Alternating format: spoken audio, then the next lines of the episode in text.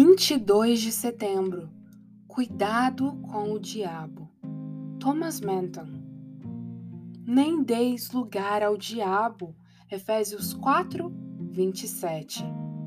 Peça sabedoria para poder discernir as astúcias de Satanás e para não ser pego desprevenido, pois ele se transforma em anjo de luz. Observe como o diabo não se preocupa muito com os que são seus, isto é, não se preocupa em agir e atrair os perversos para o mal. Esses ele certamente já arrebanhou, e então esforça-se para contratar os justos como seus empregados, se possível, e para conseguir que os que pertencem a Deus realizem seu trabalho. E assim ele se transforma em anjo de luz. A tentação disfarça-se de vários pretextos plausíveis. Nesse caso, um filho de Deus pode tornar-se agente de Satanás e instrumento do diabo. Por exemplo, Pedro teria feito a proposta se tivesse visto a mão de Satanás? Obviamente não. A tentação apresentou-se de forma disfarçada quando ele aconselhou seu mestre a livrar-se do sofrimento. Pedro cobriu seus propósitos ilícitos com pretextos plausíveis. Conselho da carne contém piedade e carinho natural.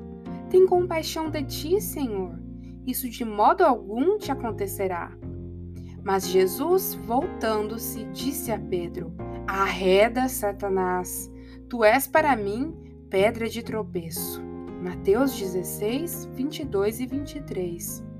Em outra ocasião, quando o mestre foi desrespeitado e rejeitado, os discípulos quiseram agir como Elias, mandar descer fogo do céu para consumir seus opositores. Lucas 9:54. A vingança quase sempre tem zelo por Deus. A vingança ou explosão de raiva diante de afrontas ou agressões pessoais das quais fomos vítimas é considerada como zelo. Então, os discípulos talvez não saibam qual é a sua índole.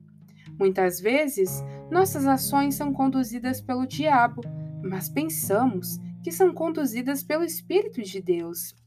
E o que parece ser zelo não passa de simples vingança.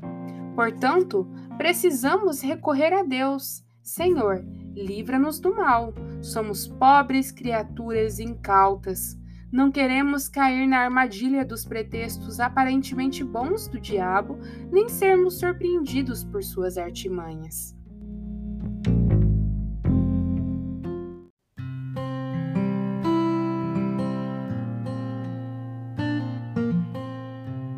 Você ouviu a leitura do devocional Dia a Dia com os Puritanos Ingleses, da editora Pão Diário uma leitura que você encontra aqui no Devoção Diária.